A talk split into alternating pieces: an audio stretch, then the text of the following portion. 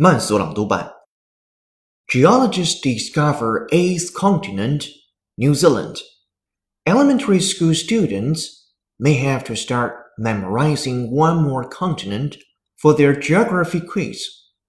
Geologists recently published a study that may upend the way people look at New Zealand. From the tiny, ship loving film side of Lord of the Rings to the full-blown continent. Dubbed Zealandia, scientists have found a massive submerged landmass, according to details published in the Geological Society of America's journal. Today, 94% of Zealandia is submerged.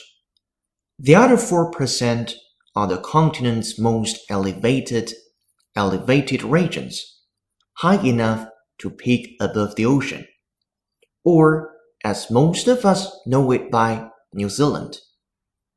The identification of Zealandia as a geological continent rather than a collection of continental islands, fragments, and slices more correctly represents the geology of this part of Earth, writes the study.